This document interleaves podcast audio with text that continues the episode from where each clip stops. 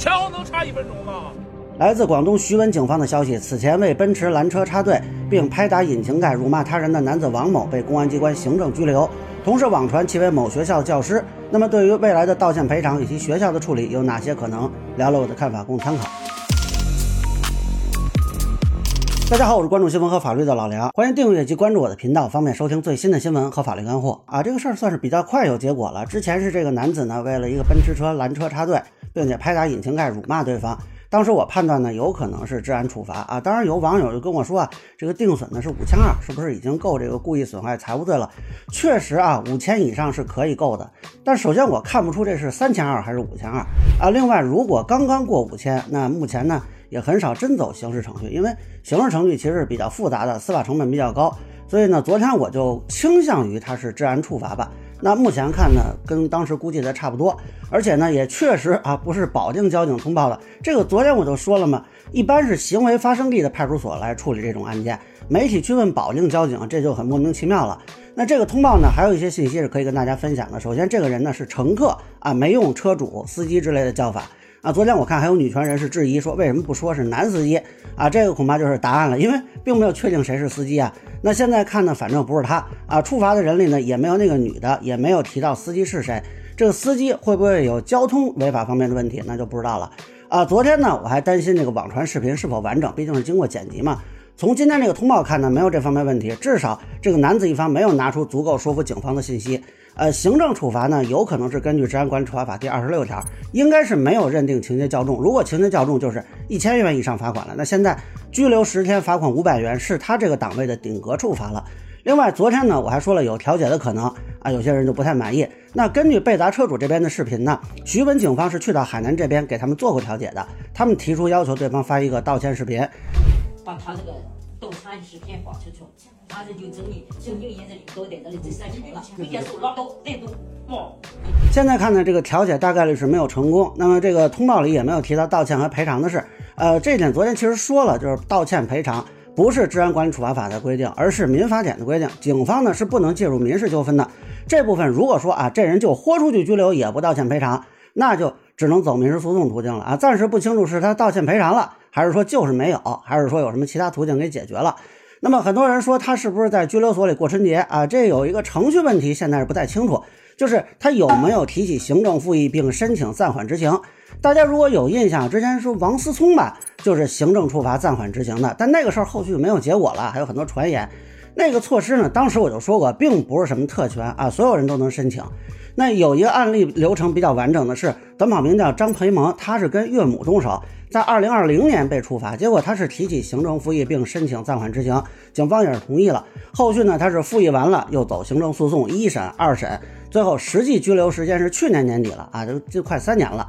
所以这个案子呢，现在不知道王某有没有提起行政复议并申请暂缓执行，包括说他如果申请，警方是否同意啊？暂时没有这方面的消息啊，但是确实啊，他是有法定权利可以提的。那如果他不提，或者他提了被警方否了啊，他确实就要行政拘留。呃，结果呢，他这个日子正好十天嘛，那网友还有分歧，究竟是执行到大年三十那天呢，还是大年初一那天呢？还有人猜测他能不能吃到饺子。呃，这个根据公安机关执法细则第三版呢，应该是从执行这天到第二天算一日啊，就是今天进去到明天啊，这个算一日。也就是说呢，他得执行到二月十日，也就是大年初一才是够十天的。所以如果执行的话啊，这个年肯定就在里边过了。至于这个拘留所里有没有饺子这事儿吧，没有强制规定啊，但是一般来说呢，这个出于人性化管理吧，那很多地方的拘留所春节都会发饺子。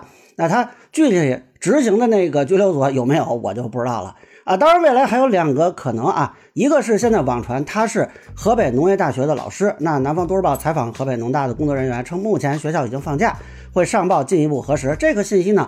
暂时不确认他到底是不是啊？如果说他确实是这个学校的老师，未来是有可能被学校这边再单独处罚的。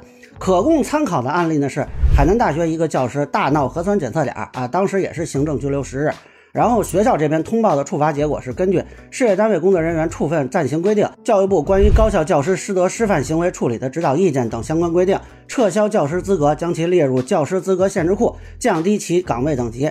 啊，当然有人质疑说为什么不开除啊？这个是由于事业单位工作人员处分暂行规定，要求对违反公共秩序、社会公德的行为的处罚得是情节严重啊才能够开除。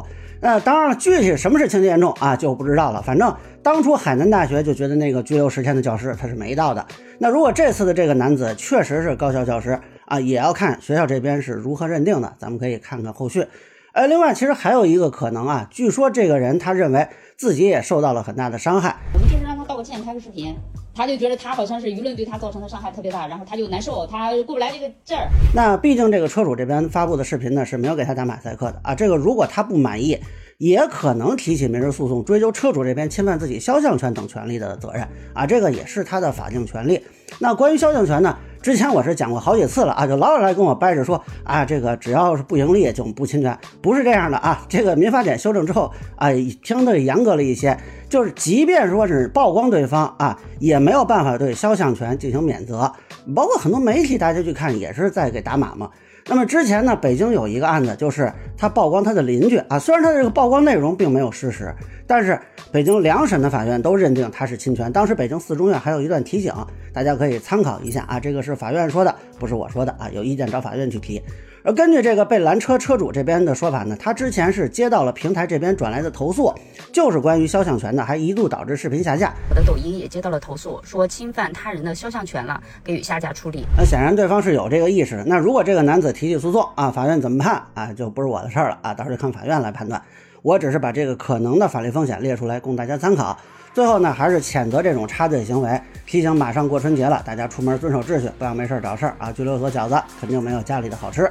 那以上呢，就是我对蓝车男子被拘留事件的一个分享，个人浅见难免疏漏，也欢迎不同意见小伙伴在评论区和弹幕里给我留言。如果你觉得说的还有点意思，您可以收藏播客老梁不郁闷，方便收听最新的节目。谢谢大家。